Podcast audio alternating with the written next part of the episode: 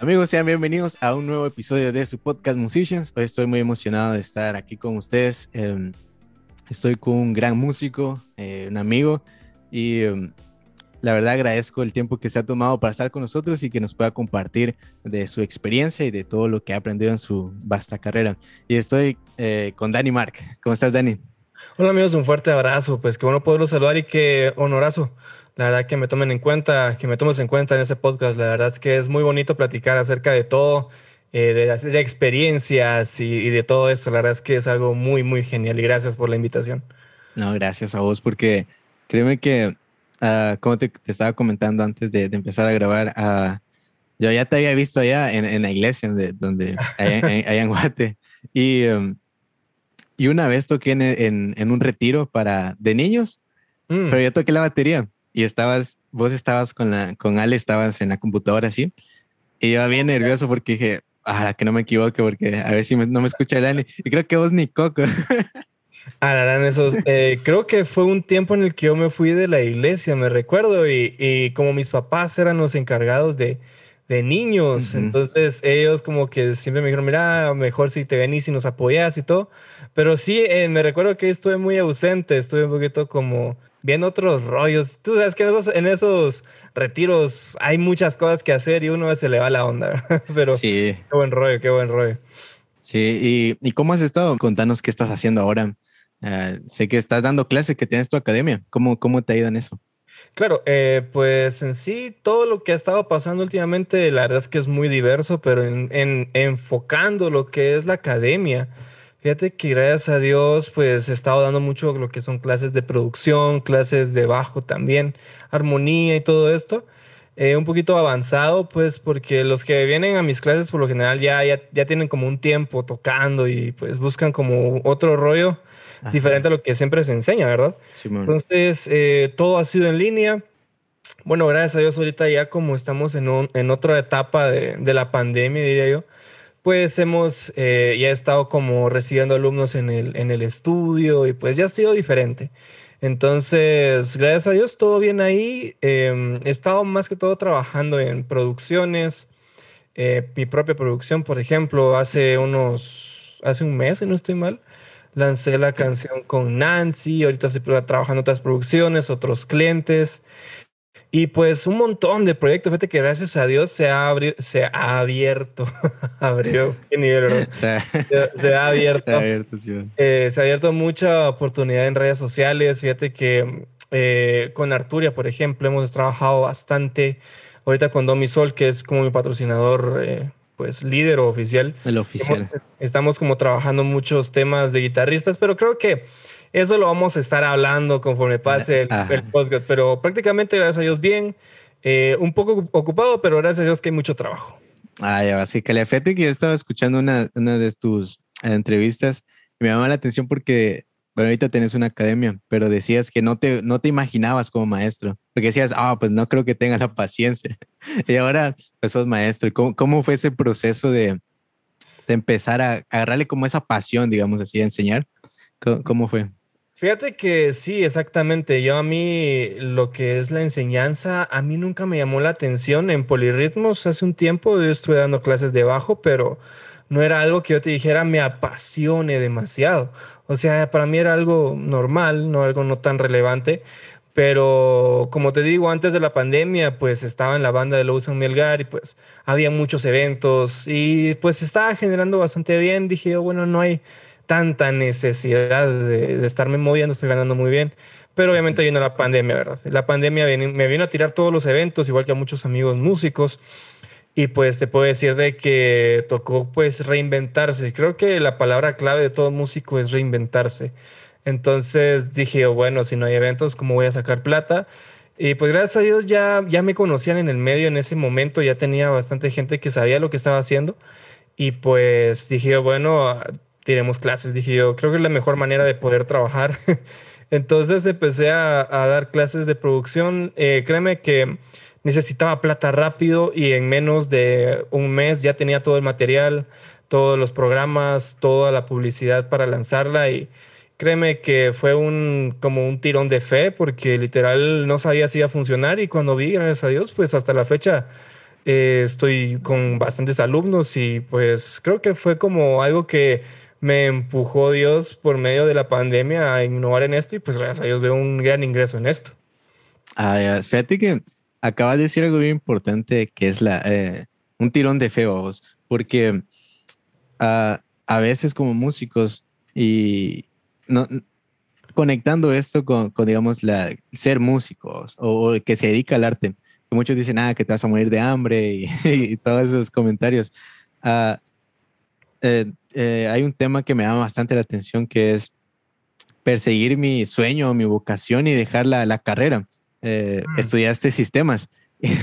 y, es bien, porque un, un, ingeniero en sistemas gana mucha plata, o sea, de que son, son, les va bien, pero al momento de, de querer estudiar música, ¿cómo es que eh, pones toda la, la, la, fe ahí? ¿Cómo fue ese proceso de decirle a tus papás, oh, mira, quiero dejar la, sistemas? bueno, la verdad es que esto lleva muchos subtemas. O sea, para comenzar, eh, cuando yo salí del colegio, pues siempre tuve como un cierto, como una inclinación hacia lo que era la computadora. Me gustaba mucho producir, eh, perdón, me gustaba mucho hacer eh, programas. Me, me, me, llamaba mucho la atención, me gustaba mucho la mate, la física me llamaba mucho la atención, me iba muy bien. A comparación de lo que era el lenguaje español y literatura, a mí me iba horrible. O sea, creo que es como que de las peores clases que he recibido en mi vida, pero todo lo que eran números me iba muy bien. Entonces, eh, de cierta manera, siento que fue una, no fue tanto presión, sino que fue como una influencia normal. Bueno, sos bueno con programas, sos bueno con números, metete ingeniería. Entonces, de cierta manera, lo hice, pero después de un tiempo me puse a ver y y cómo me miraba en unos 10 años, yo no me miraba en un, en, una, en un escritorio, aunque todo el día me lo paso en un escritorio, pero es diferente. No, me no, me miraba haciendo programas, no me miraba yendo a una empresa y estar todo el día haciendo programas. Yo me miraba tocando, produciendo en eventos, eh, generando material. O sea, literal, eso es mi mero rollo. Y te puedo decir de que para mí fue muy claro. En ese momento dije, no, hombre, yo no voy a hacer esto yo me dedicaré a otra cosa, entonces estoy perdiendo mi tiempo en este lugar, dije yo. Estoy haciendo perder dinero a mis papás en esto porque no me dedicaré a esto, dije yo. Sí, sí. Entonces, no, no, no, dije yo, yo voy a hacer lo que yo quiero y no, fue como, más que un tirón de, fe, de fe, es más como una un rollo mucho de amor propio, pues porque yo sí no quiero vivir estresado toda mi vida, yo quiero hacer lo que me gusta, entonces me voy a esforzar a hacerlo. Obviamente es un esfuerzo muy fuerte porque si un, una persona con una carrera normal le cuesta un poco generar un buen ingreso con un buen trabajo, imagínate un músico, ¿verdad? Entonces es mucho de, ser, eh, de reinventarse, tener diferentes eh, fuentes de ingreso. Como te digo, en mi caso son la, es la academia, producciones, toques, mis, mis, mis rolas. O sea, es mucho patrocinadores, o sea, sí es demasiado trabajo, pero sí se puede. Entonces, eh, te digo, no fue fácil, les dije a mi papá, mucha, eh, yo ya, aquí es, la carrera aquí terminó, eh, me voy a meter a estudiar producción y pues lo tomaron muy bien, me apoyaron con eso, creo que eso es muy clave, mis papás me apoyaron. Creo que si mi papá me hubiera dicho, no, te metes esa, esa onda y yo no sé qué vas a hacer, pero te vas a meter esa onda, creo que no estaríamos aquí, ¿verdad? Entonces, también una parte muy fundamental fueron mis papás. Ellos me apoyaron, ellos sabían que yo no quería eso, sino que yo quería ser músico. Desde pequeño demostré tener eh, madera para esto, vieron mi, mi, intención y vieron que yo sí en realidad sí ensayaba a diario, pues. Mira, yo llegaba del colegio a, estudiar bajo y, y, hasta que ya no pudiera, a veces salía a jugar, a veces no, pero siempre estaba el ensayo del día, ¿verdad? Entonces vieron ese esfuerzo y vieron que sí, en realidad sí se puede, ¿verdad? Entonces eso fue muy importante. El apoyo de mis papás, no mucha gente tiene este apoyo. Eso es algo bastante importante de resaltar porque si no hay un apoyo de la familia en esto y encima están estas palabras de que te vas a morir de hambre, es mucho más difícil pero hay, mucha gente que lo ha logrado, hay gente que incluso deja todo aquí y se van a México, por ejemplo, se, han, se van mojados, ¿sabes? No es como que les esté dando ideas, muchas no lo hagan, pero igual hay gente que lo ha hecho y les ha ido muy bien. Eh, pero como te digo, es, la de cada quien es la situación diferente, pero bueno, la cosa es hacer lo que a uno le gusta, ¿verdad? Sí, y fíjate que creo que lo que influye mucho es la, la cultura que, que tienen, digamos, nuestros padres, porque tu papá toca la guitarra. Claro. Entonces, vemos que la cultura es, es bastante esencial al momento de que, de, la, de que los papás muestren el apoyo, porque eh, en, en, mi caso también em, eh, decidí estudiar música, que es casi, estoy casi seguro que ninguno de mi familia, de la parte de mi papá y mi mamá, entonces, ninguno, eh, primos, tíos, no tocan instrumentos. Entonces, cuando yo he decidido estudiar música, es como que todos mis primos, ¿pero qué estás haciendo? ¿Te vas a morir de hambre o no vas a conseguir trabajo? Y pero el apoyo de mis papás siempre estuvo ahí. Entonces ellos dijeron, no, pues si te gusta, dale. Y pues todo eso ayuda. Y, y la cultura es bastante importante eh, en nuestra familia. ¿Cómo, cómo, has, ¿Cómo es que, digamos, tenés el apoyo de tus papás? Obviamente también el apoyo de Dios, digamos. Pero en, Guates, eh, y no quiero generalizar porque pues, sos un, un, un ejemplo así, claro que sí se puede vivir de la música, pero pues, ¿Qué tan, no, no difícil, pero cómo haría un músico que está iniciando, que ya lleva, digamos, un par de años, eh, para vivir y no salir de Guate, y, y, estar en la música? Mira, en sí, en, creo que en cualquier, en cualquier eh, trabajo, ah, en cualquier país, no, de hecho, en cualquier país, en cualquier trabajo, donde más se va a sobresalir tu desempeño va a ser en los contactos. Mira, em, yo te digo, antes de entrar a estudiar a, la academia en la que, pues, donde conseguí más contactos, que fue Polirritmos, antes de estar ahí, estuve en EMI, ¿ok? Ah, en EMI, te digo, ahí estudié, eh, me, enseñaron muy bien. Eh, Dani, Dani Lima, se llama el bajista que me enseñó, muy bueno. Pero te digo, eh, en Polirritmos fue donde conseguí más contactos. Aquí hay algo muy importante uno tiene que ir a lugares donde sabe que va a conseguir contactos. Más que aprendizaje son contactos. He visto gente que son pésimos, pero pésimos músicos, pero tienen muy buenos contactos y estos compadres andan en todos lados. ¿Me entiendes? Entonces, que sean buenos músicos y que tengan buenos contactos es la combinación perfecta para subsistir en este medio. Entonces, te digo, alguien que está iniciando, yo te diría, ve a meterte donde ves que hay mucha afluencia de músicos busca la academia, por ejemplo, la academia donde tenga más afluencia de músicos, donde hagan más conciertos, donde hagan más eventos, donde hagan todo esto, métete ahí. No tanto para aprender, sino que para conocer gente. Eso es muy importante. Conoce gente. A partir de eso, eh, se, van a, abrir más, más como contactos. Aquí quiero entrar a otra parte muy importante. Cuando entré a Polirritmos, quien me enseñaba abajo a mí era Antonio Camargo. Y oh, pues con él aprendí bastante. Sí, es muy bueno, es muy bueno mi profe. Me enseñó bastantes cosas, pero lo que más, me, más le agradezco es que él me metió con, con René Marroquín, que es el, el, cantante de René Diego. Entonces, eh, lo que dijo él, bueno, mi bro, mira, este evento está, pero yo no quiero tomarlo, pues quiero meter a alguien. Y él vio, pues, que pues yo, yo le estaba metiendo ganas y me dijo, mira, anda vos, mira, vos estás tocando bien, dale. Y ahí conocí a René, conocí a Diego y ahí también conocí a los músicos que estaban con ellos. Que ahí estaba Eric Thomas, ahí estaba Osman Uciel. Y ellos estaban también conectados con más gente. Entonces, después de tocar con ellos, ellos me dijeron, mira, venite, viene David Escarpeta, vamos a tocar juntos, va. Entonces, toqué con David Escarpeta porque toqué con René Diego. ¿Y por qué toqué con René Diego? Porque mi profesor de polirritmo me metió ahí. Entonces, ah. es una gran cadena. Eh, eh, tienes que estar en lugares donde te puedan recomendar y puedan ver tu talento y donde puedan, pues, de cierta manera, eh, meterte en más lugares, ¿verdad? A partir de eso, conocí a otros músicos y empecé a subir más material a redes sociales, di clases en polirritmos y esto me dio también, de cierta manera, un, un nivel, porque en ese tiempo polirritmos estaba, en un, estaba como en, en una vista, como que era, era lo más pro, ¿verdad?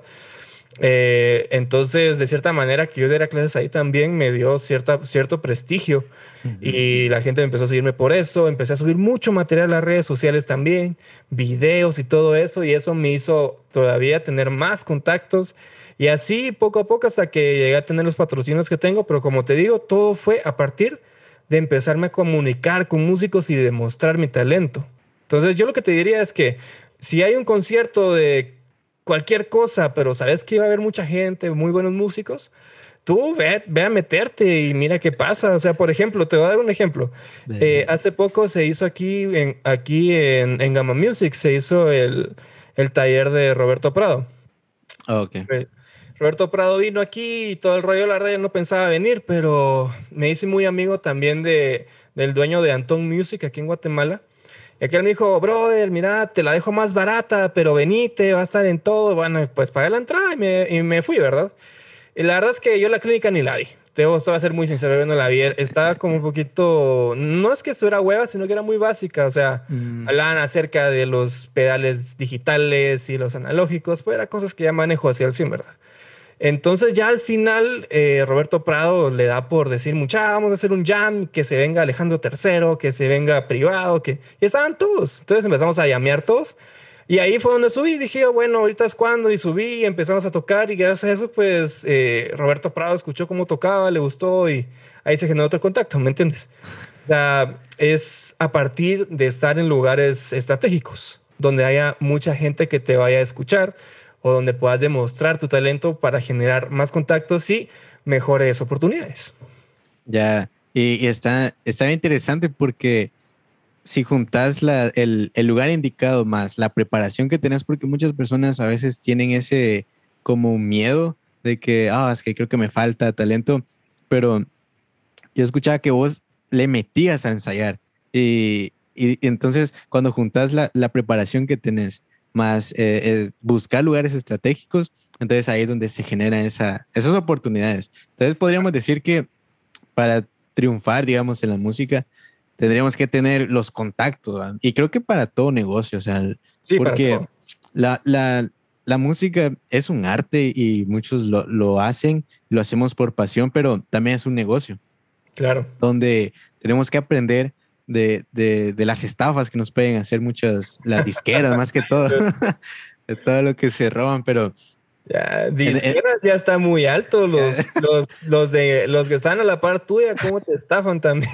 Y sí, y fíjate que eh, eso, eso es, es muy, es como dos direcciones que, que le encuentro yo, porque están los que, los, los que te estafan, pero eh, está también el, el, hecho de yo no saber cuánto vale mi trabajo. ¿Sabes? Mm. Porque en el, en el, tema de, de, dar clases, a mí me ha tocado, hablando aquí en Estados Unidos, me ha cuando yo muy vine, uh, di clases por 10 dólares la hora, que es eh, nada aquí. Ya cuando lo pasas, digamos, cuando alguien te cobra del extranjero de Latinoamérica, le cobra a alguien de, de Estados Unidos, es un poco más barato. Pero darle clases aquí a alguien uh, por 10 dólares es como que estás regalando todo tu, todo tu tiempo.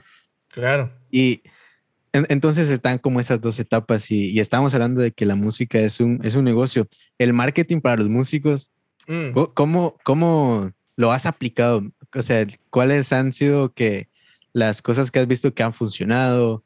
Eh, ¿Es preferís calidad que cantidad o las dos? ¿Cómo es que miras ese marketing? Mira, yo la verdad es que te puedo decir de que en redes sociales es muy variado, fíjate. Lo que a mí me funciona posiblemente a ti no te funcione.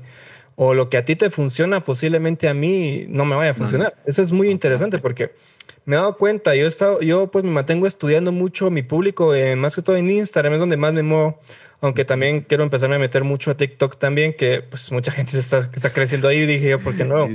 Pero lo que he visto en Instagram, que es donde sí he crecido bastante y le he puesto mucho, mucho, mucho aprendizaje y dinero también, es de que mis videos más vistos y con mejores, eh, con más likes, más interacciones, por lo general son covers, generalmente son partes donde estoy tocando y que la gente me pueda ver más que algún tipo de TikTok haciendo alguna cosita por ahí, que a otra gente le funciona más esos TikToks que tocar en vivo, o sea, tocar así enfrente de la cámara. Entonces, suponete, he visto que hay más interacción en eso, cuando estoy tocando algo en el controlador y hago, saco algo de Arturia, por ejemplo, esas ondas tienen hasta 20 mil vistas. Entonces digo, bueno, entonces eso es lo que yo tengo que hacer. Eso es lo que la gente le gusta, eso es lo que la gente anda siguiendo de mí. Entonces voy a darles más de eso y a la hora de darles más de eso, creces mucho más. A la hora de crecer mucho más, tu material que no es el principal tiene un poco más de alcance. Por ejemplo, ¿a qué me refiero? ah, como te digo, a mí los covers y tocar me funcionan bien, pero por ejemplo voy a lanzar una, una nueva canción y tengo que hacer expectativa. Mis expectativas por lo general no son las que más alcance tienen. Suponete que mucha, en tres días viene mi single y de la nada saco un video donde sale el cantante anunciándolo y salgo yo. Esos son los que menos alcance tienen, de hecho. Pero tienen cierto porcentaje de alcance por los videos fuertes que yo tengo, porque esos videos fuertes me trajeron gente. Entonces, esa gente va a poder ver mi publicidad y sin necesidad de estar pagando publicidad. Eso es muy importante. Eso es orgánico. Ah, obviamente cuando ya le meto plata, pues esto se sube exponencialmente. Pero como te digo, eh, uno tiene que ver las redes sociales como algo, como, un negocio. O sea, si, la, si yo, por ejemplo, yo vendo pan y, y empiezo a hacer un pastel que tiene turrón y, y, hago un pastel que tiene chocolate y la gente me compra más el de chocolate, obviamente voy a dejar de hacer el de turrón por el de chocolate porque es el que más se vende. Es lo mismo. Tú empiezas, o sea, si tú eres músico y me estás escuchando ahorita y estás empezando en redes sociales, yo te diría, empezar a tirar videos de todo. O sea, hace un video cover, hace un video propio, hace un video hablando de algo, haciendo un review, haciendo una mulada en TikTok y mira cuál de todas estas te pegó mejor y empezarle a meter más por el que mejor resultado tuvo. Entonces, a partir de eso, ahí vas a estar creciendo. Yo, yo, este, he, estado haciendo contenido ahorita igual para, para las redes con el podcast y también a veces hago contenido para mí de, de la parte musical, digamos. Y, y sí, tienes razón que, por, por, ejemplo, a mí a veces hay videos que yo digo, a la este video le fue muy bien. Y entonces a veces trato como de replicar ese video, pero eh, lo que pasa es que solo ese video fue el que funcionó. Los demás que hice iguales eh, ya no funcionan igual. Me pasó ahora con el, hice un reel de un podcast que grabé con, una amiga y recibió bastante alcance y seguidores, creo que, sumó como unos 10 seguidores. Entonces dije, ah, pues voy a, voy a, en vez de hacer los clips, voy a hacer más reels. Y a los demás reels les fue, fue bajando la, la, estadística.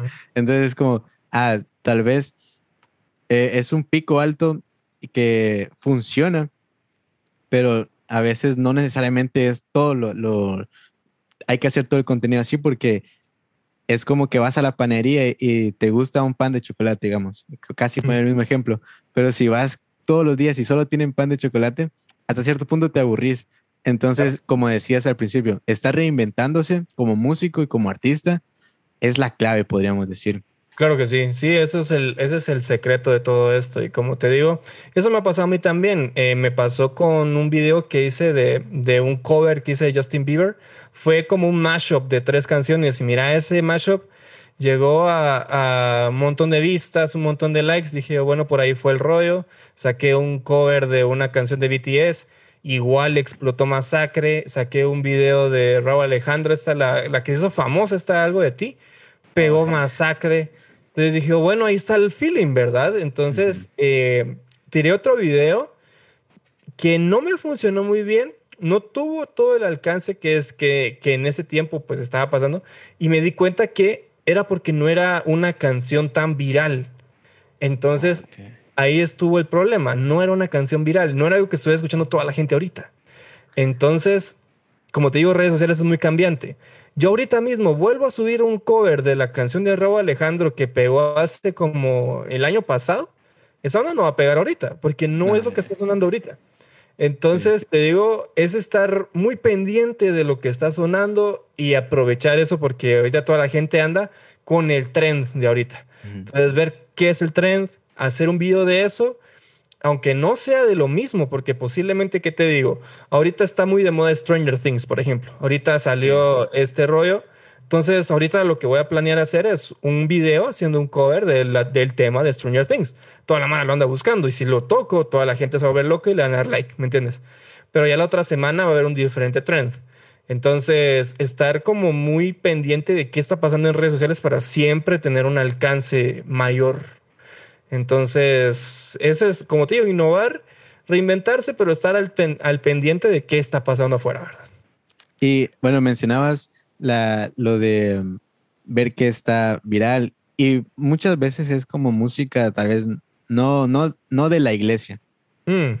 Ah, y, es un tema que, quiero tocar y, que hablemos. Eh, hablando de este tema de, ver las, las, canciones que tal vez seculares, digamos, e, es bien interesante porque a veces como músicos cristianos ah, eh, eh, nos, nos limitamos, digamos, a, tocar otro tipo de canciones porque es como, ah, es que es pecado y, no puedes hacer eso porque tu talento te lo dio Dios y todo lo que dicen.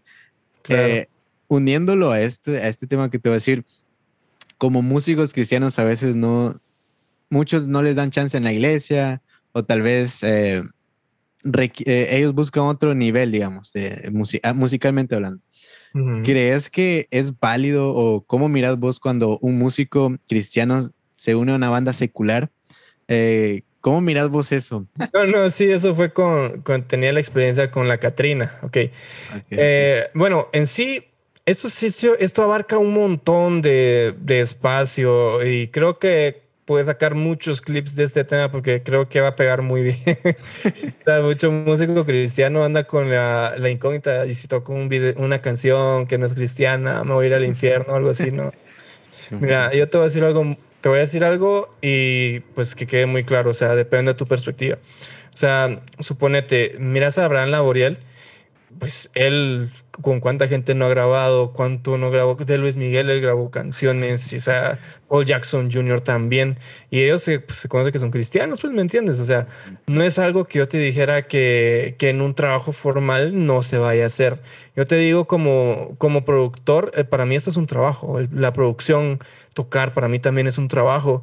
Y yo he tenido que hacer canciones que no son cristianas, he tenido que grabar para, para gente que no son cristianos, he tenido que tocar para gente que no es cristiana en vivo y eso es muy mortificado aquí en el medio. Pero eso, es eso depende mucho de tu perspectiva y lo que estés haciendo. Por ejemplo, hablemos de otra cosa. Digamos que yo estoy yo hago programas, ¿ok? Hagamos que, que yo hago programas, pero lo estoy haciendo de una forma eh, así freelance. Hago programas y me pagan por mi trabajo, pero es un rollo propio y no importa, bueno. Entonces yo hago programas de todo tipo, de hago de todo tipo, entonces todo bien. Pero vamos de cuenta que me contrata una empresa millonaria y me pagan demasiado bien. Entonces, ¿qué va, qué, va, a pasar? Pues obviamente solo voy a hacer programas para la empresa y no voy a necesitar hacer más programas para demás gente, ¿me entiendes? Es exactamente lo mismo. Si tú eres músico de iglesia y te están pagando, te tienen contratado, pues tienen bastante bien, no vas a tener la necesidad de estar tocando con gente que no es cristiana. O sea, tu trabajo no te lo va no te lo va a demandar, pero si tú estás por tu cuenta, tienes que pagar renta, tienes que pagar luz y no te están contratando en la iglesia, solo estás sirviendo, pues obviamente vas a tener que buscar por otros medios generar plata, ¿verdad? En mi caso, pues gracias a Dios la, la academia me está ayudando. Pero créeme que si no fuera por la academia y no tuviera nada, pues tocaría con quien sea, ¿me entiendes? O sea, es, las cosas, las cuentas no se pagan solas. Entonces, eh, yo creo que como músicos tenemos que quitarnos esa mentalidad de que de que nos vamos a ir al infierno por algo así. O sea, literalmente eso no es el caso. Depende de lo que te esté moviendo. Ahora bien, tú vienes y te contrata una banda que ellos van a, ¿qué te digo? Van a bares muy turbios y todo. Y tú tienes problemas con el alcohol y cada vez que tocas terminas pues devastado por el alcohol y todo el rollo. Eso sí es dañino. Definitivamente eso sí es peligroso. Entonces, eh, depende mucho el ámbito en el que te estés moviendo y cómo estés manejando tu situación. Por ejemplo, en mi caso, yo no tengo problemas con el alcohol. Toda la gente que me conoce de años sabe que yo tengo problemas con eso. Entonces, bien podría venir alguien y decir, mira, en el evento, pues vamos a estar moviendo cerveza. Entonces, yo digo, pues dale, o sea, a mí no me hace clavo, eso no es mi problema. Entonces, pero alguien que sí es adicto al alcohol, es alcohólico y tiene problemas con eso y mira una cerveza y no se puede aguantar, pues obviamente para esa persona sí va a ser un motivo de caer. Entonces, eso creo que depende mucho de la persona. Depende mucho de tu, de tu, de, pues de tu relación con tu, y, y, tu autocontrol, digamos que. Tu autocontrol, exactamente. Entonces creo que esto no es algo generalizado, eso depende de ti. Y pues obviamente yo sé que uno como cristiano pues eh, debe tener eh, cierto, cierto nivel de, relación con Dios. O sea, uno, todo mundo tiene que tener una relación con Dios, pero yo sé que si tú como cristiano no quieres tocar en eventos que no sean, que no, no sean cristianos y, y, tú quieres solamente tocar con gente cristiana, pues yo sé que Dios te lo puede, te lo puede conceder y, y Dios va a abrir las puertas y todo. Pero como te digo, depende de cada quien. Eso fue lo que pasó cuando estábamos con esta banda. Eh, lo que decías, yo con esta banda no es como que hubiéramos tenido problemas y todo el rollo, pero sí el ambiente en el que nos movíamos no era muy sano. Te digo, incluso me trajo problemas con mi familia em, y eso es un gran, una gran bandera roja, dirían las chavas, red flags. Entonces, eh, suponete, tenía muchos problemas, tenía, es que en ese tiempo tenía como 17, 18 años. Em, y suponete a veces pasaba de que me recuerdo esto fue muy chistoso, pero en ese momento no fue chistoso, créeme. verdad que lo recuerdo, sí. Eh, fue un evento y nos fuimos con la banda hasta Zacapa. Pero yo no dije nada, yo solo me fui. así, yo solo agarré mis cosas y me fui.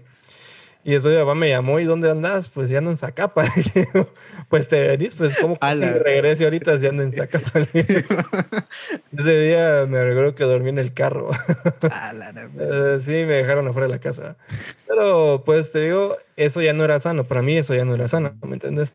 Entonces, ese tipo de problemas, ese tipo de situaciones para mí eran un motivo de, de estrés y de problemas. Y, pero si no te digo, no me, no me pagaban mal, me pagaban muy bien. Pero dije yo, no, ya no quiero problemas así, mi familia ha sido bastante buena conmigo y no veo la necesidad de esto. Yo sé que si, yo sé que si, si yo quiero y, y, pues tú me lo permites, yo puedo tocar solo un rollo cristiano y lo voy a intentar. Y dejé la, por fe dejé la banda esa y me mantuve un par de, de, meses sin nada de eventos ni nada. Simplemente solté el, el hueso, diríamos acá. Eh, y como a los dos meses fue que Lawson Melgar me vio en redes y le gustó mi rollo y me dijo, mira, eh, venite a mi banda, toquemos, que la harán. Y ahí se surgió el rollo con Lawson Melgar. Eh, estuvimos tocando un montón de tiempo y en ese tiempo todavía, pues gracias a Dios, estaba vivo Julio y él ya no está tocando con su banda. Después nosotros tocamos con Julio. Estuvimos tocando con él. De hecho, hay un video donde él, él tocó las, por primera vez cuerdas de amor en vivo. Lo tocó en esta convención intencional, se llama. Y, en ese, en, e, y en esa canción estoy tocando yo. ah, la estoy ahí tocando con Julio. De hecho, es un video muy bonito. Eh, y lo, lo, guardo con mucho cariño, ese es un gran recuerdo que tengo y, y, todo eso también me trajo más contactos, todo eso me trajo más eh, más puertas para, poder, para que se abrieran también. La gente que me conocía por Lawson, vieron que daba clases, vinieron conmigo a recibir clases también. O sea, todo esto envuelve en que tú tienes que generar contactos. Entonces sí te diría que, que fue un salto de fe eso, dejar la banda. Em, pero yo no critico a los músicos que tocan en rollo secular. De hecho, yo, yo creo que que está bien, si son cristianos y mantienen una vida, pues su, su, relación con Dios está bien, pues la música es un muy buen trabajo para poderlo explotar, diría yo. Así que por mí no hay ningún problema. Sí, fíjate que uh, uniendo a esto, la, el, el, salto de fail y todo lo que nosotros, o bueno, lo que has hecho, me parece eh, bien interesante porque hay, hay una, un tema que, que es como esperar en Dios o apresurar las cosas, porque a veces eh, tratamos de esperar en Dios, pero pasan meses, incluso hasta años, donde no miramos ninguna, ninguna respuesta. Entonces es ahí donde eh, a veces nos apresuramos y, y, nos metemos a otros rollos y a veces nos alejamos de Dios, pero también pasa algo que si eh, te alejas de Dios o se apaga la pasión por la música. ¿Crees que eh, alguna vez te pasó eh, que se, se, te apagó la pasión y, ya no sentías nada de ese como amor? ¿O, siempre has estado ahí firme? Mm, pues eh, aquí tocamos dos temas, tirar o empujar, dirías vos, o apresurar las cosas o esperar el tiempo. Creo que no es ni una ni otra, y yo siento que hay un gran intermedio. O sea, sí tienes que esperar porque suponte eso, me, eso fue muy interesante. Creo que Dios me guardó de esto. Porque yo iba a lanzar, yo iba a hacer el primer toque en vivo de mi primera producción, pero era como un DJ. O sea, porque ahí no habían colaboraciones de nada. Yo estaba solo como DJ y los demás eran puras colaboraciones. De hecho, hasta compré la tornamesa, todo lo tenía listo, tenía lugar, ya había invitado a la gente, teníamos fecha. Y exactamente cuando iba a lanzar eso, vino la pandemia y cerraron el país.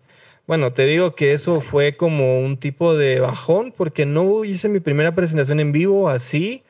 Pues ya, pues vendí la tornamesa y mi, y mi proyecto tornó pues tomó otro rumbo, ¿me entendés? Ahorita ya, como te lo que hice con, con, con, perdón, con mudanza y me entrego, suponete todo esto ya es mucho más orgánico, es diferente. Entonces creo que, y aquí sí ya estoy cantando, ¿me entiendes? Entonces creo que no es esperar eh, sin hacer nada. O sea, uno tiene que mm. proponer, uno tiene que estar así como, como dirían, al pie del cañón, va, siempre estar trabajando, innovando y haciendo propuestas. Y cuando sea el momento, Dios te va a dar la, la, oportunidad de hacerlo. Pero hasta ese momento, tú tienes que estar preparado con todo, pues. O sea, no es como que yo ahorita me voy a tirar el sillón y ahí, bueno, voy a esperar el momento de Dios para poder tocar en un concierto de, de pues, ¿qué? 150 mil personas, ¿verdad? y tirado en el sillón. No, eso, no, eso no va a pasar. O sea, eso va a pasar cuando Dios quiera, pero en lo que eso pasa, yo voy a hacer toda mi producción, voy a ensayar con mi banda, voy a generar el evento, todos los visuales, todo van a estar perfecto, todo va a estar bien ensayado y cuando salga la oportunidad, voy a hacer, eh, es, pues, pues salga la oportunidad, lo vamos a hacer bien, pero no es el hecho de quien voy a esperar sin hacer nada, es prepararse. ¿Y cuál era lo segundo que me habías dicho? Y lo, segundo que te había dicho era de si se va la pasión. Pues yo te digo que sí lo sentí un tiempo cuando estuve en la universidad, cuando estuve en los sistemas. Ahí fue cuando se me sentí tan, me sentía mal conmigo mismo, me estaba traicionando, sentía yo. No me sentía bien, todo era un estrés, sentía que trabajaba demasiado en los proyectos, me iba muy bien, no, no aunque no creas, me iba muy bien. Gané los cursos, eh, de hecho hasta gané un, gané un proyecto Galileo, se llama Yo estoy en Galileo. Ah, era un proyecto de física, mira, nos desvelamos con mi grupo y lo hicimos bien, funcionó y no me daba una satisfacción, sino que era estrés, yo, yo no quería hacer eso, ¿me entendés? Eh, cuando dejé, la, dejé eso y volví otra vez a la música, créeme que sentí algo tan increíble, ahí era mi lugar, ¿me entiendes? Ahí es mi lugar. Entonces ahí volvió eso, ¿me entendés? Volver a ensayar un montón, crear música. Créeme que desde ese momento ya no ha parado. O sea, yo te digo, es mi vocación, es lo que quiero hacer y por eso es que yo sé que, que Dios me va a responder en eso porque lo estoy dando con fe, ¿verdad? Entonces yo sé que si sentís que tu pasión por la música se está yendo por un lado, Posiblemente es porque no, es, no estás haciendo lo correcto con, con tu talento, no le estás dando el, eh, la prioridad. Pues yo no sé, si tú te quieres dedicar a esto de la música, créeme que es, no es que sea fácil, es muy, no es, no es que sea imposible, pero sí, es, sí requiere mucho esfuerzo, mucha, mucho compromiso. Eh, yo te digo, yo sigo aprendiendo muchas cosas de, armonía, yo sigo aprendiendo, sigo aprendiendo de bajo, de producción. Y con la práctica voy creciendo, pero igual no es algo que yo haya terminado de estudiar. Entonces es mucha práctica. Sí, sí, tienes razón porque yo escuchaba que decías que la música es como una mujer celosa. sí, más, que, más que la música es la técnica. La técnica, ya. porque si, si no estás ahí en ese, en, ensayando y si, y yo, mira, yo pienso que cuando ah, algo, pues, pues, pues vos no lo haces como seguido o no le tomas mucha importancia, muchas veces pienso que no es eh, tu pasión o no es tu amor, porque cuando es una pasión, vos hacerlo hasta te pasas horas ahí, te pasas, eh, hacer, invertir, que también es muy importante, que a veces muchos no, no, no quieren invertir en, en, nada. La inversión es donde más, donde más se ve si, le, si amas esta onda, porque la música, créeme que es un montón de inversión. Y sí, fíjate que e, eso de, de, invertir en, en, las cosas, ahí se muestran esos rasgos de que en realidad sí te gusta y que es tu pasión, porque muchos los miran como hobby y también eso tal vez pienso yo que le quita como el peso a, las personas que quieren dedicarse a eso, porque cuando lo tratas como hobby, entonces eh, bajan los estándares de, tu, nivel, de cómo es que vas a, eh, digamos, en el tema de las clases, cuando es solo hobby, pues no necesitas el dinero, digamos, porque no es una fuente de entrada tuya, entonces le bajas el precio. Entonces los que en realidad se dedican, es ahí donde la, la sufren bastante.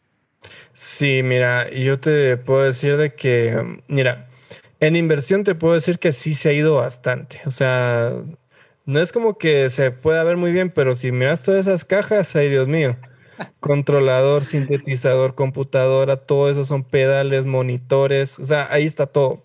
Ahí lo guardo, ¿me entiendes? Luego que cuando volteo a ver, digo, ah, se ha ido un montón. ¿Y cuál es la, el, el instrumento o el accesorio más caro que tengas ahí? ¿Cuál, cuál es? Ulurun.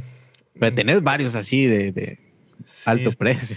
Suponete, este es un, un Precision del 68, sí, sí estuvo caro. Eh, pues la Surba están a 25 mil pesos. Eh, Está caro. Ahorita, ahorita viene un, te viene un Jazz Bass del 78 o sea, sí son muchas cosas, pero te puedo decir de que Dios ha sido bueno, mano.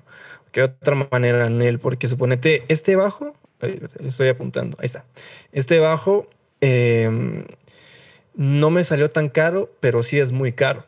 Es que eso fue muy interesante porque este, este bajo lo compraron hace mucho tiempo eh, y después el dueño lo tuvo guardado, se lo vendió a otra persona este lo tuvo guardado.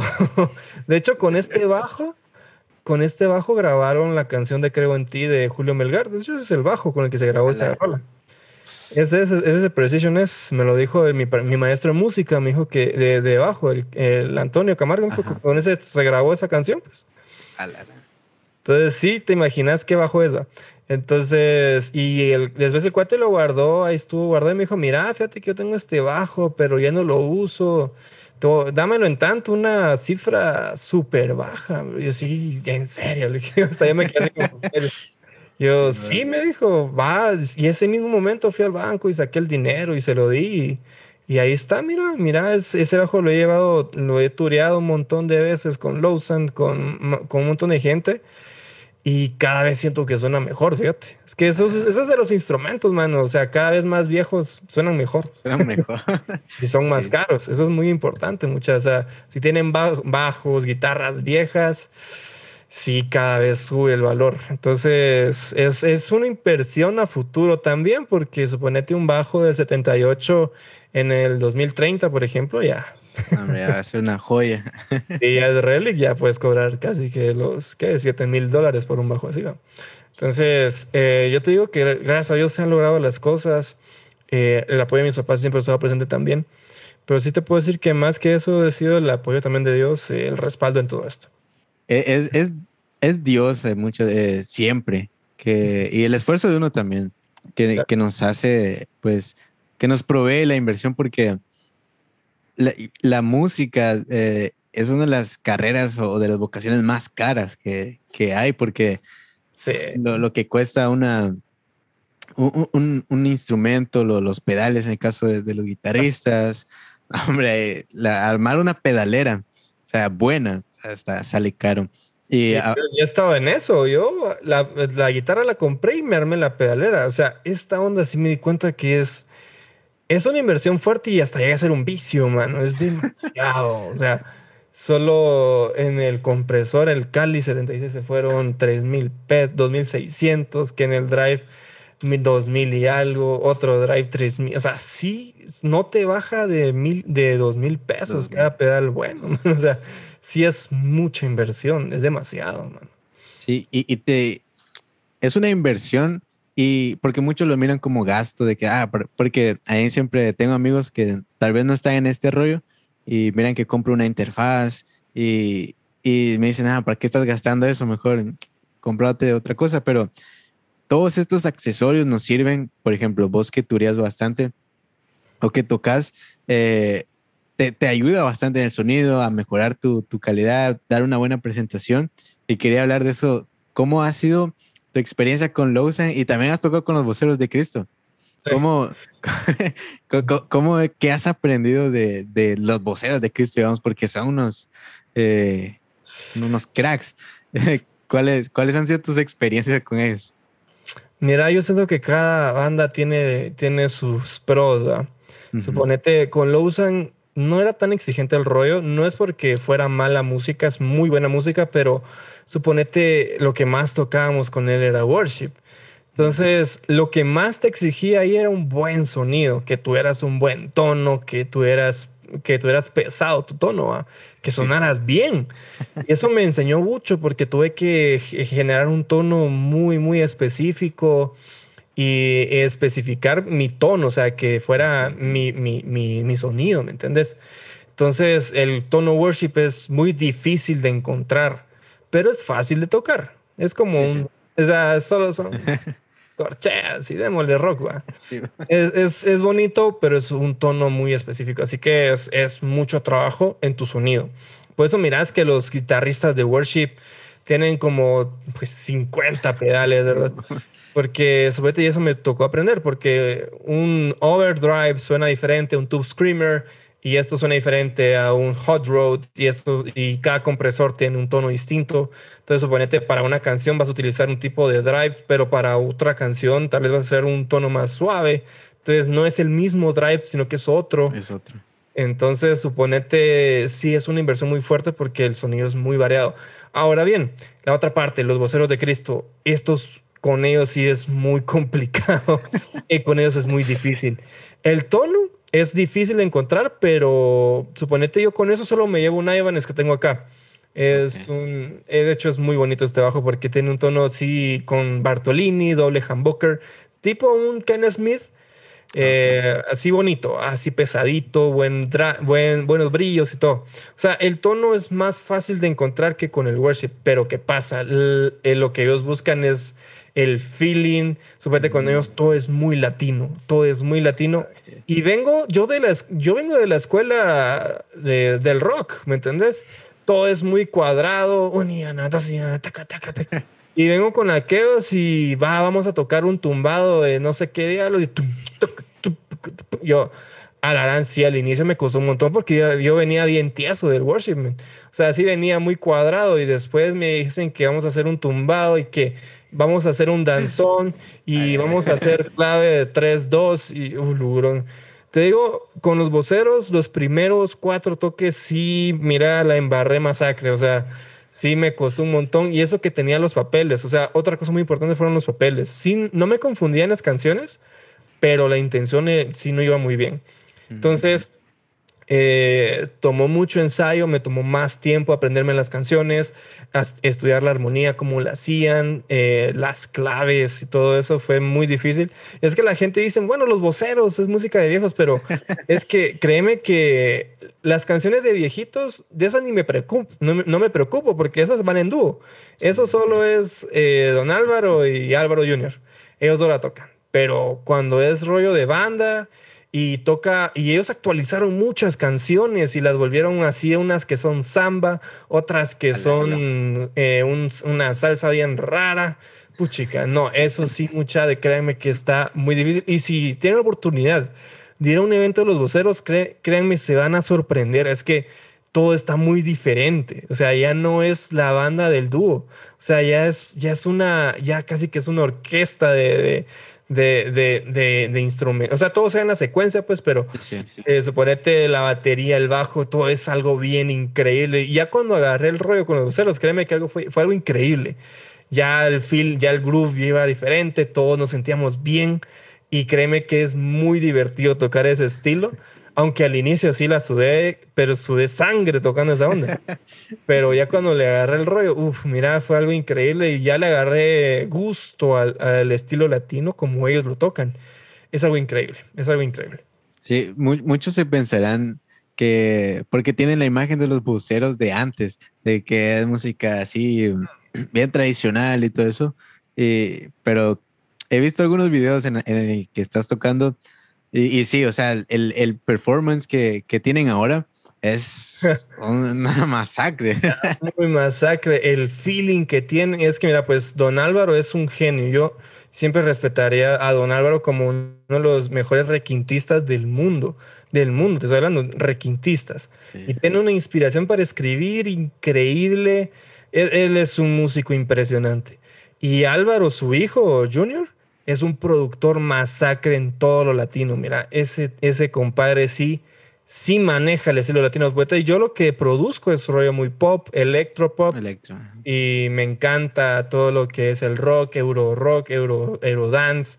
Me gusta mucho todo lo que es pop, pero yo que me meta a hacer una salsa, que yo me meta a hacer un arreglo de salsa dura o salsa sensual, se le llama esa onda él, yo no puedo, o sea, tendría que estudiarlo mucho. En cambio, aquel, mira, es que hice un, mira, eh, un cliente me pidió que le hiciera un arreglo de, de, de trompet, de brases en general, o sea, trombón y todo, de salsa, y mira este, esta sección. Y mira, le hice la sección de, de, de percusión menor y yo, cuando le escucho es una onda increíble, yo la gran puchica. o sea, sí, es, es otro mundo y, le he, y, me, y he aprendido a apreciar ese mundo que es es muy increíble, o sea, es, es, es muy, muy impresionante, de verdad. Ah, y, y, cómo es que, bueno, ellos van encontrando su sonido y también eso quería hablar con vos de el sonido. ¿Cómo encontrar eh, en el tema de, pro, de eh, ser productor? Porque pues, ya hablamos eh, de cómo encontrar el sonido de como bajista, por así decirlo. pero en, en, el sentido de producción, porque me he topado con, bueno, más que todo aquí, en, en esta parte del mundo, ah, se ha vuelto muy de, de, moda lo worship. Créeme que todas las canciones suenan igual ahora. O sea, que no, no puedes, uh, todo suena igual.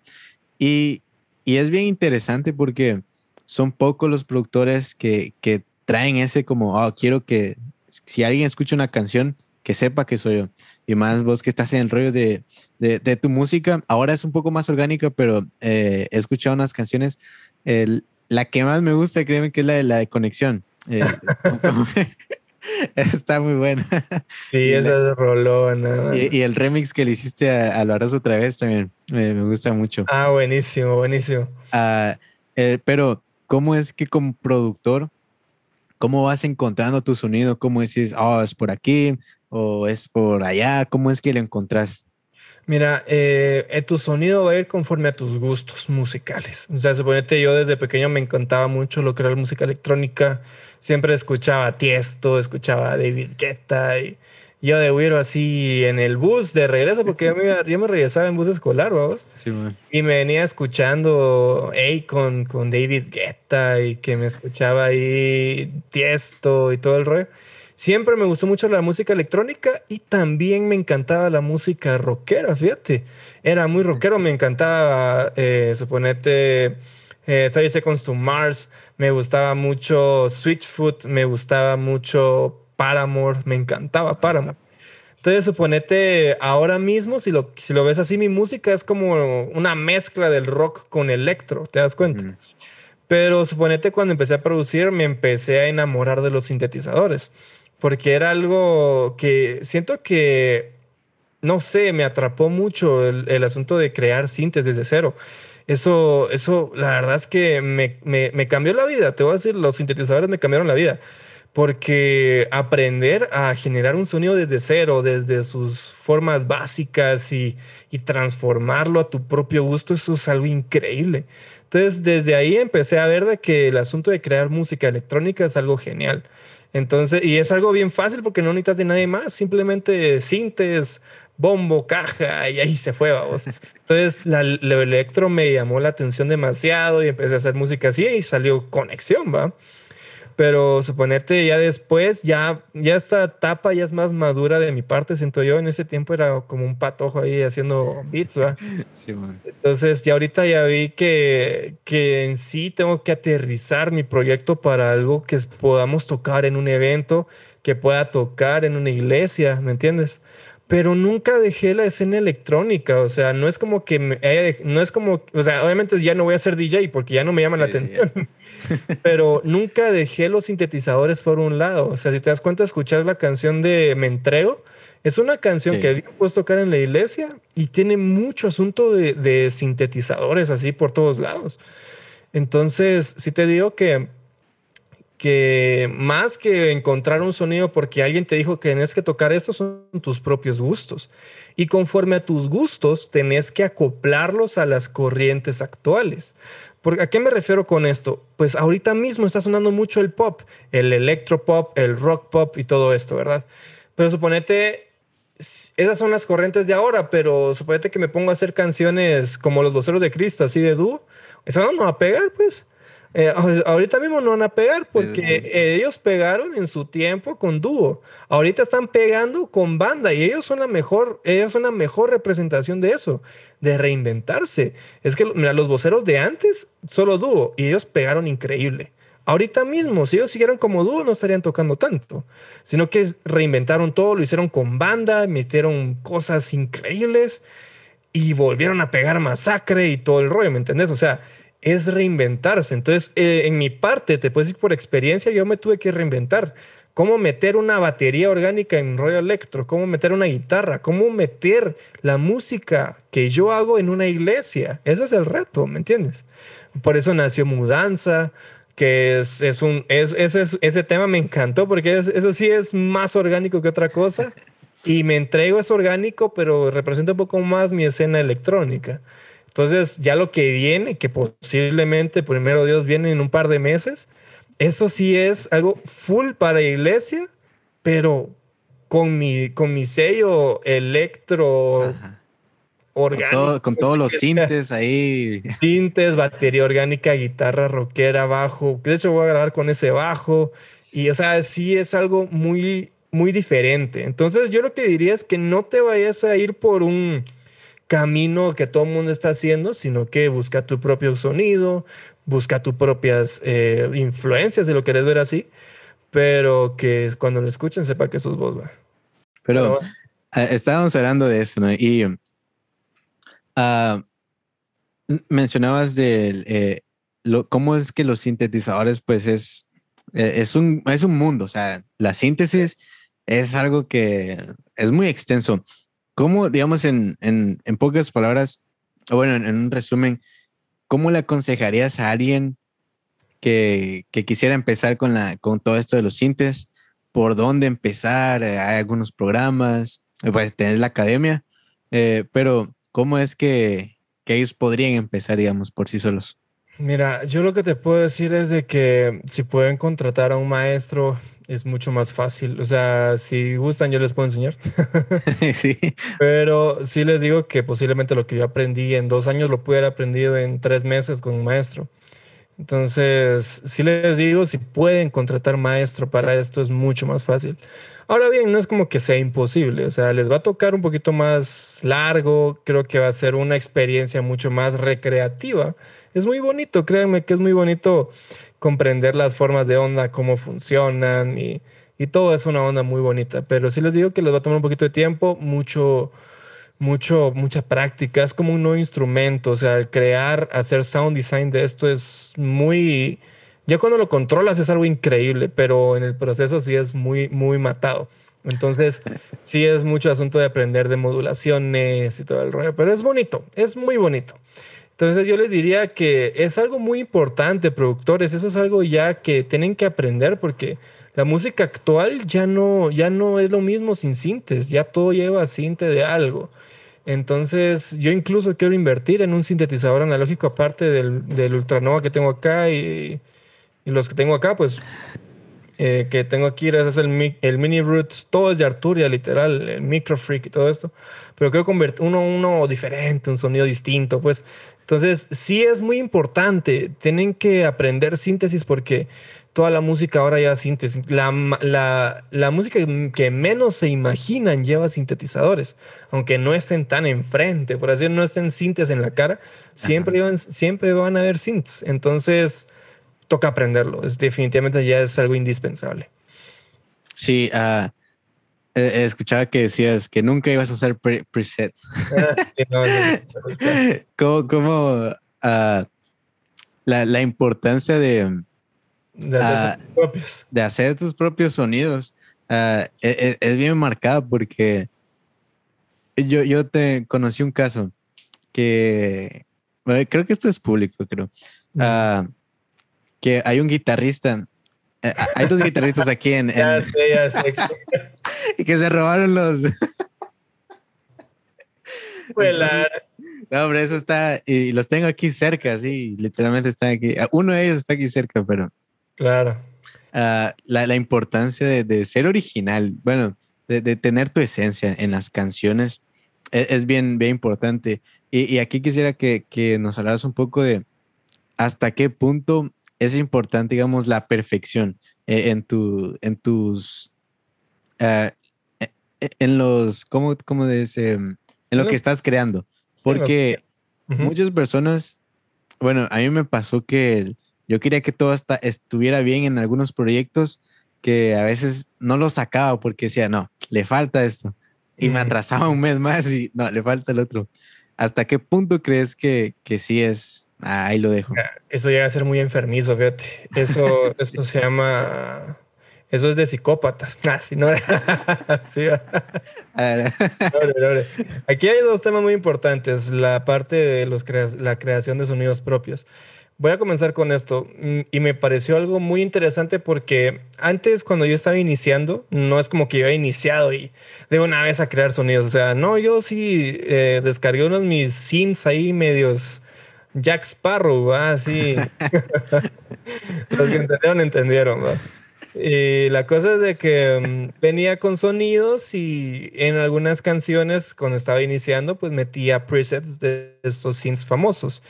Eh, el asunto es de que siempre me mantuve escuchando mucha música, eso fue muy importante, siempre hay que escuchar mucha música para tener más referencias, pero en algunas canciones yo escuchaba mis sonidos ahí y no me dejaba como, o sea, yo estaba escuchando y el synth que estaba en este synth, en este en ese plugin lo está usando este DJ y ya no es original, ya ya ya lo pueden escuchar en otra canción y eso me parece una desgracia. Yo yo no estaba contento con eso.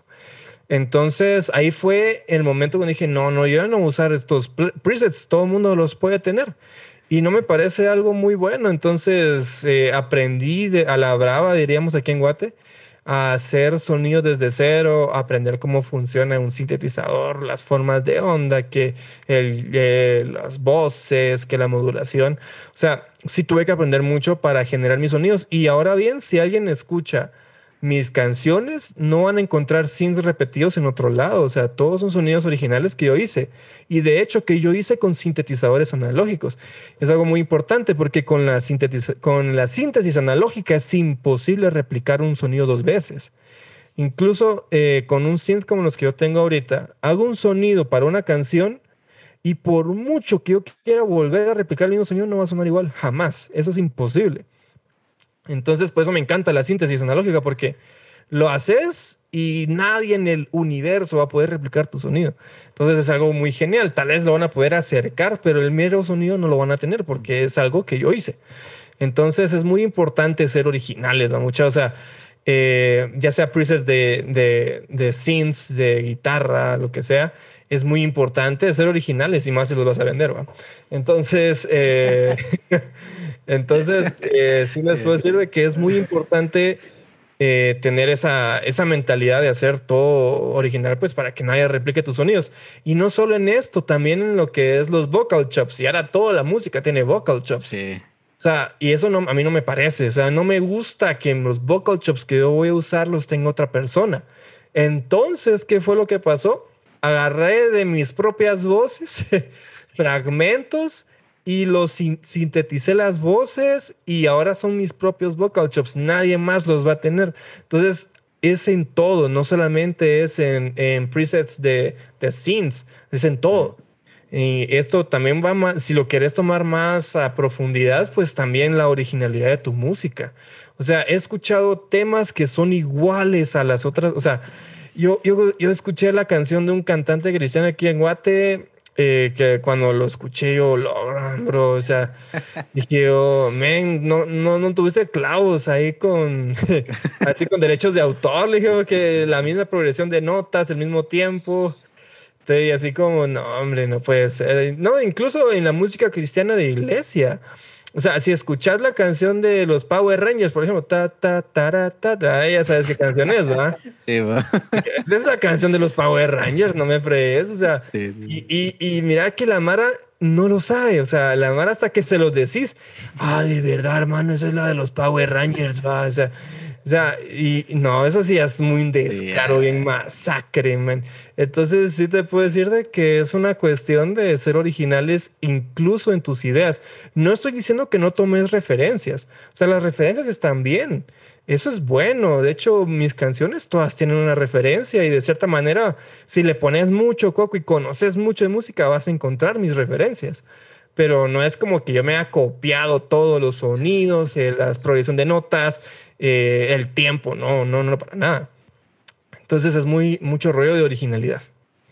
Sí, fíjate que yo uh, me, voy a exponer aquí delante de, de, de, delante tuyo y delante de los demás que uh, cuando, cuando, escuché por primera vez la canción de conexión, la, tu canción, mm. eh, intenté, primero quise hacerle un cover, pero no, no, no encontré ni los sonidos y tampoco, para ese entonces tampoco es como que yo era, eh, tenía mucho conocimiento eh, en, en, esa área.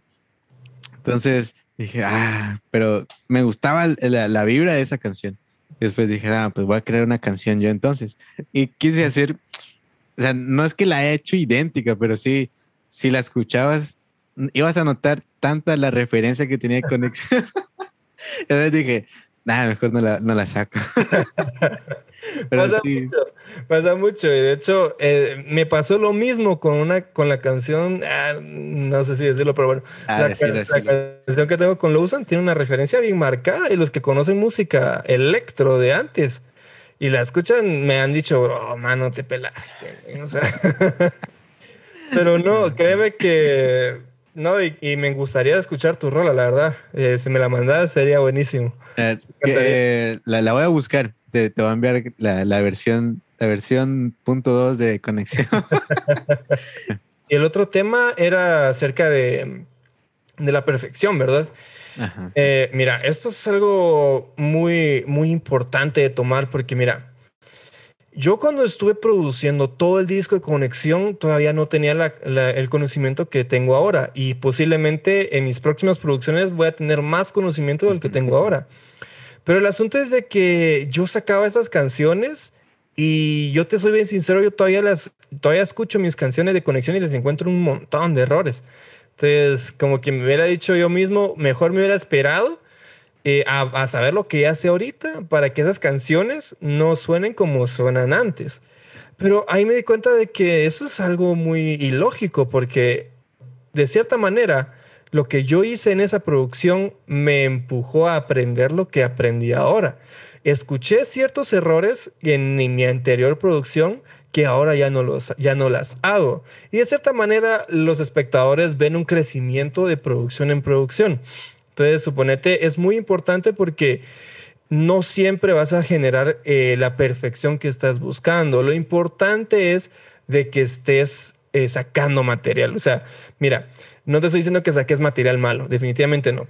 Pero sí te digo, esforzate al máximo y obviamente detalles siempre van a haber. Definitivamente detalles siempre van a haber.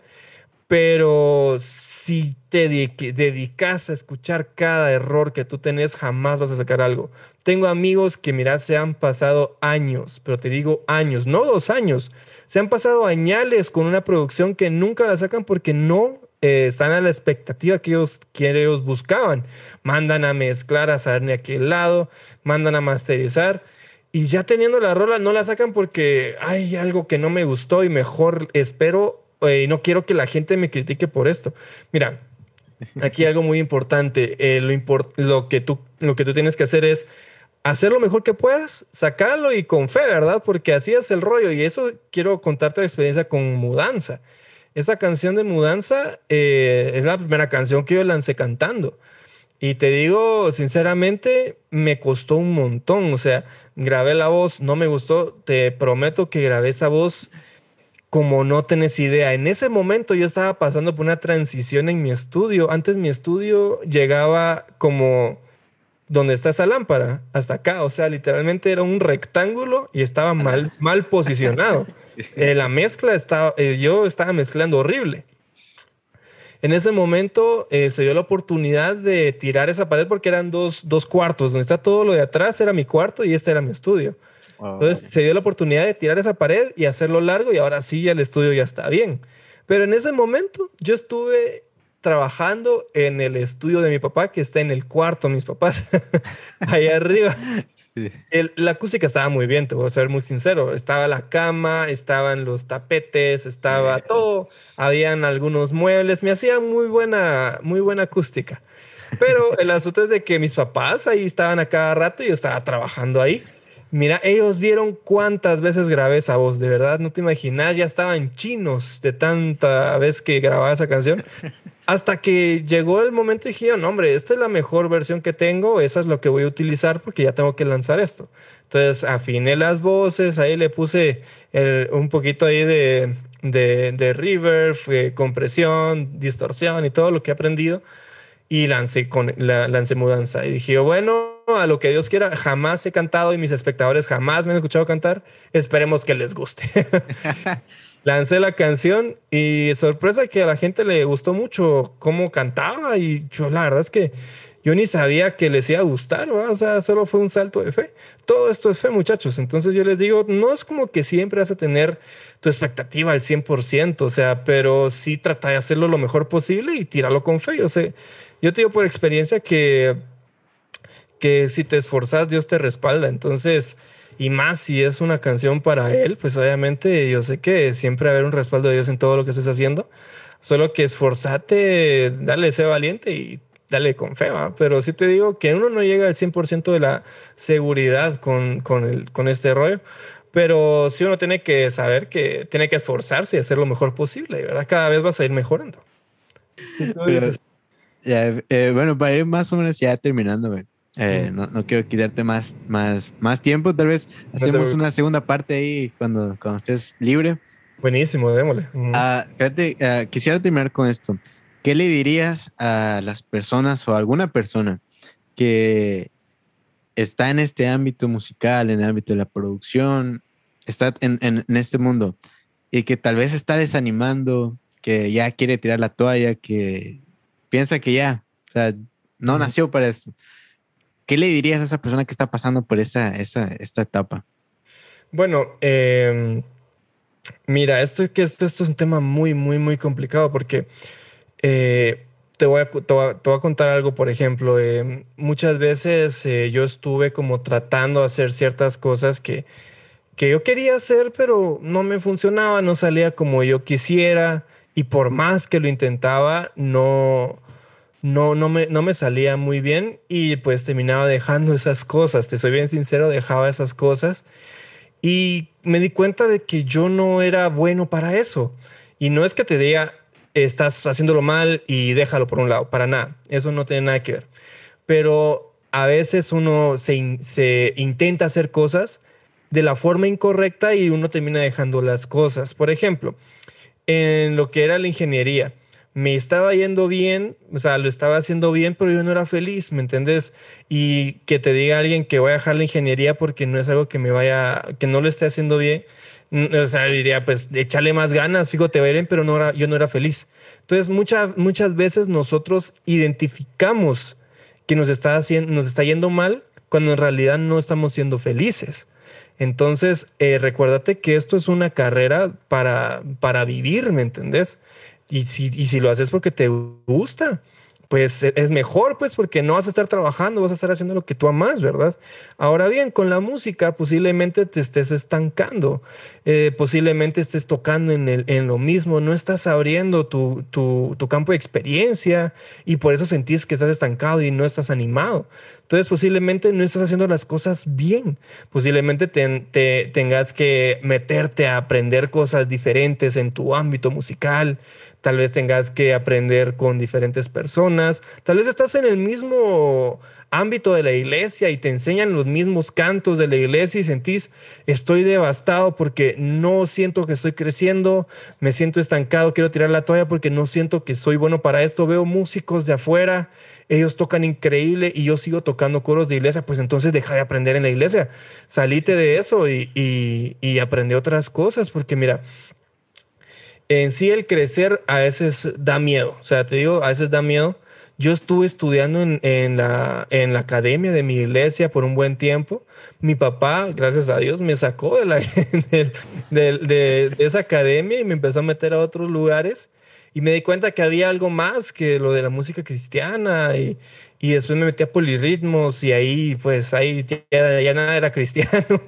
De hecho, ya, ya habían rollos muy turbios ahí también pero de no haber ido a esos lugares no hubiera crecido. Entonces, si te sentís desanimado, si te sentís estancado, es posiblemente porque no estás haciendo las cosas bien. Ve a diferentes lugares, ve a diferentes lugares para aprender, donde hayan más músicos, aprende a crecer en diferentes lugares. Y definitivamente yo siento que si te gusta la música, si te da, si sentís una pasión muy, muy grande por la música, pues siento que tienes el deber y la obligación de crecer. Entonces, identifica esas cosas que te hacen sentir mal, mira cómo las puedes eh, erradicar, porque posiblemente el crecimiento no sea el problema. Tal vez si estás creciendo muy bien, pero hay algo que te está pues te esté como frenando. Por ejemplo, sentís que sos muy bueno, pero no estás creciendo financieramente. Eh, no estás generando mucha plata. Entonces decís, no, esto no me gusta porque no estoy generando plata, entonces lo estás haciendo mal. ¿Qué estás haciendo? Estás ensayando todo el tiempo, pero no estás saliendo a tocar, no estás dando clases, no estás eh, produciendo, no estás aprendiendo a, invertir en tu, no sé, tal vez sos muy bueno grabando y no lo sabes. No has invertido en tu interfaz, no has, no has grabado nunca, tal vez. Entonces, tal vez tú estás estancado, estás, este, te está frenando algo que es por, pues por no haber intentado diferentes cosas. Entonces yo lo que te invito es de que si estás desanimado o tal vez sentís de que no tenés el talento, pues posiblemente no es el caso. O sea, el talento te puedo decir de que no hace a los mejores músicos. Yo conozco músicos que no tienen talento. O sea, si, si hablas de talento son los peores, pero son unos músicos muy disciplinados y han llegado lejos con pura práctica. Entonces, te puedo decir de que más que un buen talento es más disciplina. Tal vez no te estás ensayando lo suficiente. Entonces, identifiquemos qué es lo que te está, qué es lo que te está frenando y ya identificando el problema, pues mira cómo solucionarlo, pues, porque eh, yo no voy a hacer nada porque tú, tú, tú mejores, o sea, eso es algo muy personal. Entonces, creo que ese sería el mejor consejo, identificar el problema y tratar de erradicarlo. muchas gracias, Dani, por, por esas palabras y también gracias por tu tiempo. Créeme que hay varios temas en los que quería hablar con vos, ah, que siempre a veces hay temas que, que, andan rondando en mi cabeza y que a veces nadie me quiere escuchar, pero ah, este podcast pues el, objetivo del podcast e, es que dar herramientas y también que con la experiencia de los otros, las personas que van iniciando, que tal vez están en un proceso que tal vez no, no, avanzan, pues que este podcast les ayude eh, con las experiencias y dar herramientas también. Y muchas gracias, Dani. Ah, vamos a, eh, voy a poner ahí tus redes sociales, pero si quieres también decirlas, eh, ¿cómo te podemos encontrar? Buenísimo. En todas las redes sociales me encuentran como Danny Mark. En Instagram como Danny Mark, D-A-N-Y-M-A-R-K y otra K. En Facebook, en Twitter, en Spotify, en YouTube como Danny Mark o Danny Mark Oficial. Y pues estén pendientes porque la verdad es que siempre estamos haciendo material. Si ustedes son productores y también les interesa mucho poder generar síntesis y todo esto, todas las semanas estamos regalando licencias con Arturia de la V-Collection son licencias de 600 dólares y solo con estar en un live podrías ganarte una licencia. Entonces, vale la pena estar ahí pendientes. Entonces, así me encuentran y espero que nos podamos saludar ya sea en un live, en un mensaje. Siempre es un gustazo escucharlos, leerlos y pues poderles contestar. Así es. Entonces, muchas gracias a todos los que nos escucharon. Eh, recuerden que toda la semana sacamos episodio y nos vemos en el siguiente episodio de Musicians. Nos vemos.